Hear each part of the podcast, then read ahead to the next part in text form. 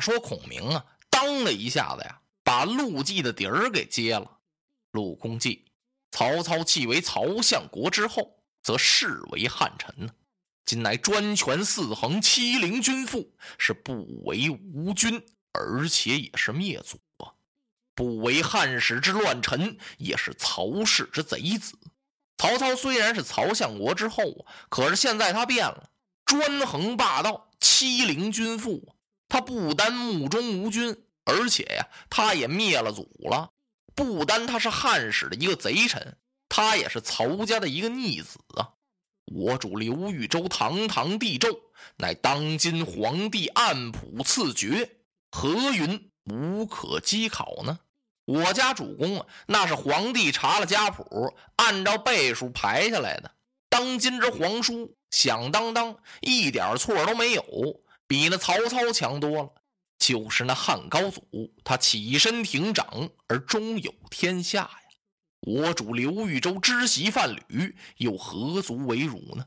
汉高祖刘邦，他出身是个什么人物？亭长等于什么呢？就是一地保啊。可是他创立了汉室天下呀。刘备刘玄德虽然卖过席子，卖过草鞋，这不寒碜呢。靠手艺吃饭呢，没偷没抢啊，比在席间偷人橘子那主不强吗？我看陆绩。你乃小儿之见，不足与高士共语。别看你陆绩三十来岁了，你还是个小孩呢。你呀，没有资格与高明人士谈话。一边坐着吧。陆绩臊的呀，那脑袋没法再低了，一声也不言语了。旁边他的朋友严俊、严曼才火了。你再怎么火，也得注意点身份呢。严俊顾不得这些了，他冲着孔明直嚷嚷。今天我听孔明所说，皆强词夺理，均非正论，不必再言了。请问孔明先生，你治过什么经典呢？严峻这几句话呀，与其要说是说出来的，不如说是喊出来的。他一边喊着，一边还过来了，站到孔明先生的跟前，把腰这么一插。孔明一看，你要干什么呀？你还像个读书人吗？孔明先生是手里的鹅毛大扇点了点他，你在哪儿来了，坐哪儿去。因为什么呢？礼尚往来呀。你站到我跟前问我的话，那么我就得站起来回答你。这又何必呢？有话坐下好讲吗？严先生，难道说想要动武吗？你想要打仗？问的严峻是无言对答呀。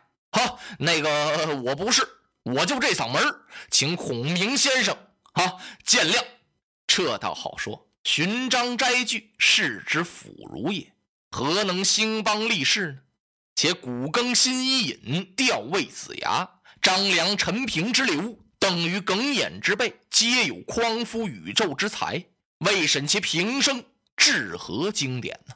孔明说呀：“寻章摘句啊，那是腐儒作风，兴国安邦的人呢，不一定那样。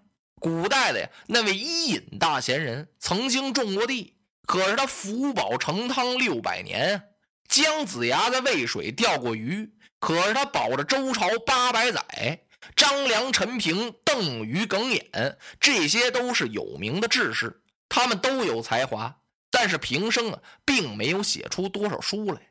其一笑书生，区区笔砚之间，数黑论黄，舞文弄墨而已乎？就那些玩弄笔墨、咬文嚼字的酸儒文生，能跟这些大贤人比吗？严峻也没词儿了。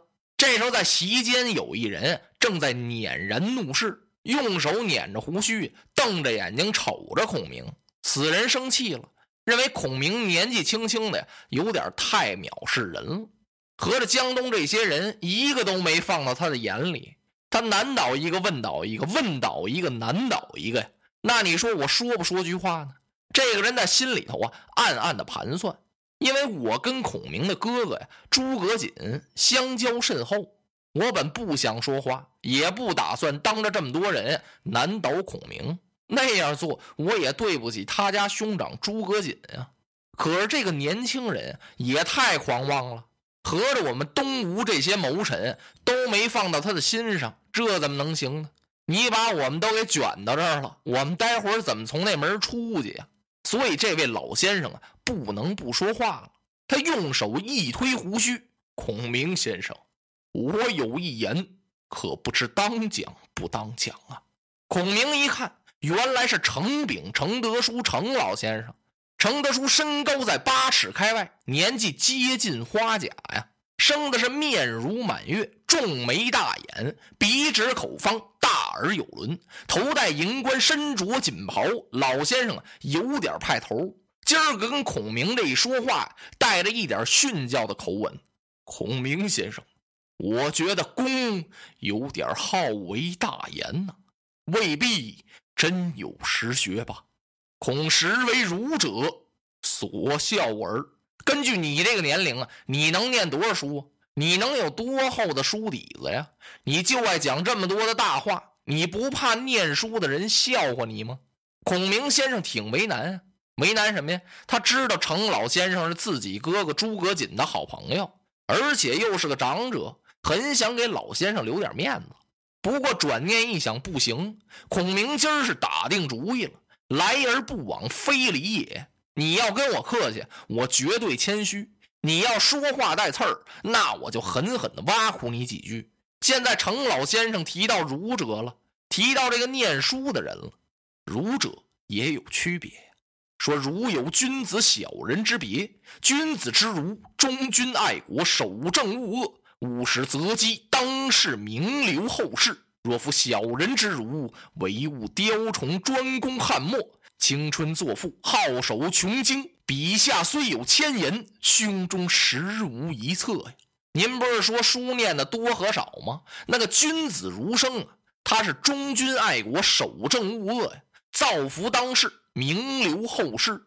小人之儒可就不同了，这些人是死啃书本，知乎者也。总然是下笔千言，遇事儿一点办法也没有，什么主意也拿不出来。你的文章写的再多，诗词歌赋全懂，有什么用啊？如杨雄以文章名士而屈身事莽，不免投戈而死，此所谓小人之儒也。虽日复万言，亦何取哉？孔明说：“这杨雄啊，是西汉时期的一位大词赋家，他的文章写的最漂亮。”可是最后呢，他保了王莽了，最后落得呀，游打那小格子上头朝下跳了楼了，摔死了。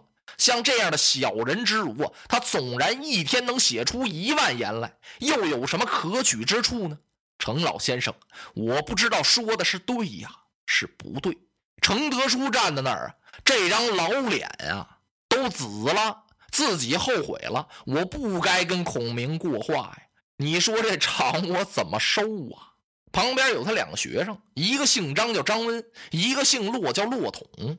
这两位看程炳、程德书太难过了，两个人同时站起来，是一齐拱手。刚说了一个字“孔”，还没等叫出那名字来呢，就听厅堂门口这儿有人大喊一声：“列位先生，请了！孔明乃当世奇才，君等以唇舌相难。”非敬客之礼也。嗓音十分洪亮，随着这话音儿，腾腾腾，从外边走进来一员老将，是须发皆白，发似三冬雪，须如九秋霜，头上戴着绿缎色的扎巾，二龙斗宝，顶门嵌珍珠，珠光四射，身穿箭袖，腰纱大带，大红中衣，五彩虎头战靴，肋下佩剑。这位老将一进来，当时这厅堂里是鸦雀无声。老将军几步走到孔明先生跟前，是深施一礼呀：“孔明先生，我乃一武夫，我不懂文采，可是我常听人说，多言获利不如默而无言。先生的金石之论，何不去劝我家主公孙权拒曹啊？”孔明先生这一看，这位老将军好威武。将军尊姓大名？子敬这时赶忙过来给孔明先生引荐，说：“此位老将军乃是我东吴管粮官，姓黄名盖，字公父。”哦，孔明先生打一进集贤堂，坐在这儿，就看窗外影绰绰的，有个人影走来走去，感情啊，就是老将军黄盖。孔明微微一笑：“老将军有所不知啊，众位先生不知事物，互相问难。”亮不容不答呀！黄盖听到这儿，插手施礼，得罪先生，恕我江东无礼。